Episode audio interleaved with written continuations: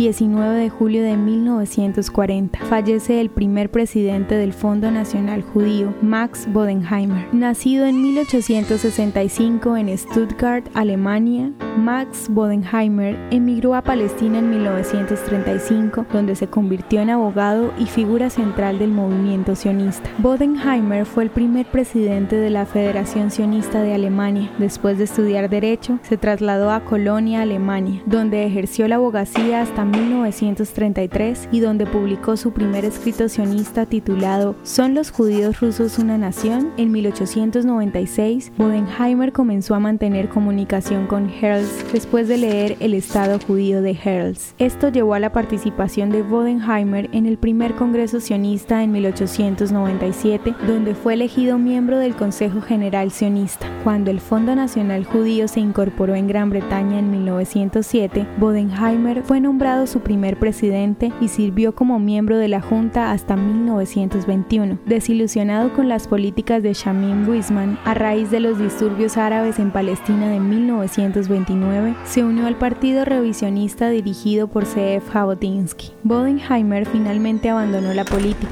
En 1935 se instaló en Jerusalén con su esposa Rosa, donde comenzó a escribir sus memorias cinco años antes de su muerte. ¿Te gustaría recibir estos audios en tu WhatsApp? Compartimos nuevos episodios todos los días.